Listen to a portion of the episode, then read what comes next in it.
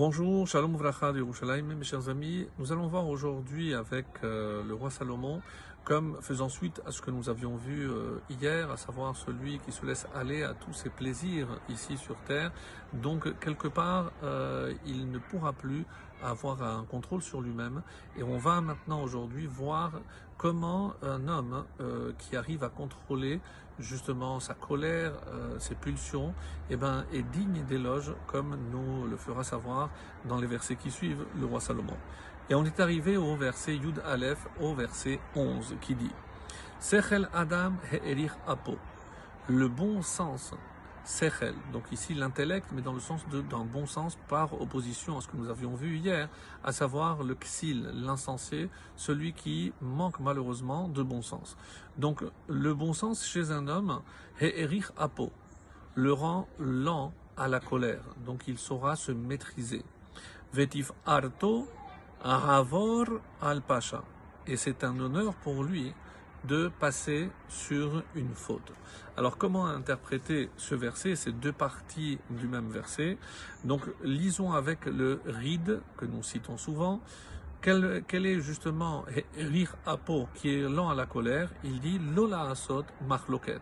Il sera se retenir pour ne pas rentrer dans des discordes, des divergences ou des disputes, comme euh, un petit peu aussi dans le même sens que Metsudot David qui dira ne pas s'emporter et réussir donc à ne pas générer une dispute.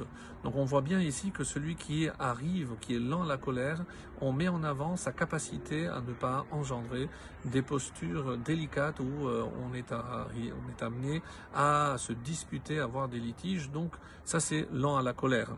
Le Radak nous dira, il est être capable, et c'est la deuxième partie, c'est quoi un véritable honneur pour un homme à avoir al pécha, passer sur une faute. Passer sur une faute, c'est-à-dire être capable de pardonner une faute qu'on nous a faite, hein, qu'on a évidemment faite à notre égard. C'est euh, dans ce sens que le Radak dit être capable de pardonner à celui qui lui a fait du mal. Et ça, ça prouve que c'est quelqu'un non seulement qui euh, a du bon sens, mais qui a une maîtrise parfaite en sachant que des fois, euh, si par l'intermédiaire de quelqu'un il nous arrive euh, une contrariété, se dire peut-être c'est comme ça que Dieu a voulu nous faire parvenir un message et ne pas tenir rigueur au messager, mais plutôt essayer de comprendre le message que le véritable émissaire, c'est-à-dire Akadosh Baruch nous envoie. Donc voilà ce qu'on peut dire sur le verset 11. On arrive au 12. Naham kakefir zaaf meler.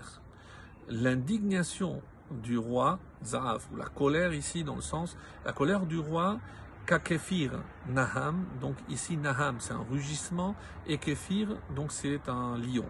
L'indignation du roi est comme un rugissement de lion. Urtal al retsono. Et sa faveur comme la rosée sur l'herbe. Donc au contraire extrêmement bénéfique. Alors, Rachid nous dit ici de quel roi on parle. Évidemment, c'est pas simplement un roi en chair et en os. On parle ici de Hakadosh Baruch Melech Haolam, le roi du monde.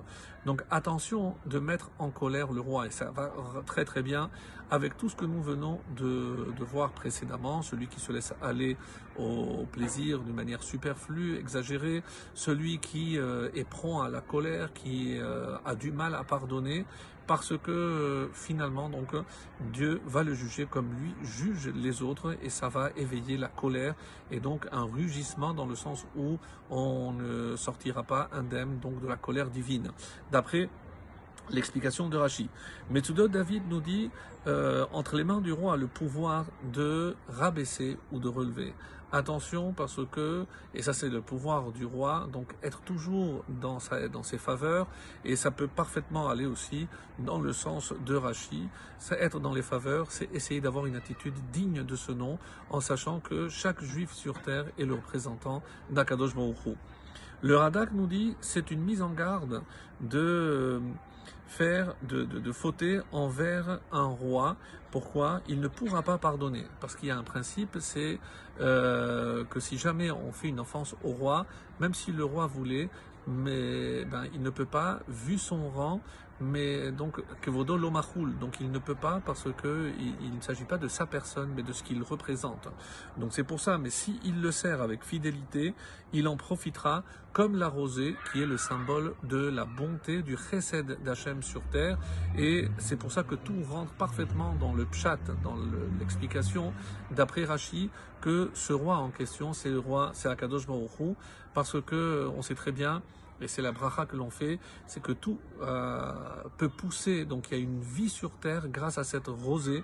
Et qu'est-ce qui peut provoquer la rosée? Eh bien, c'est peut-être justement ce que vient nous dire ici le roi Salomon, donc agir avec fidélité à l'égard de son roi, se montrer fidèle à Kadosh Baruch et c'est comme ça qu'on aura toutes les bénédictions de sa part. Très bonne journée.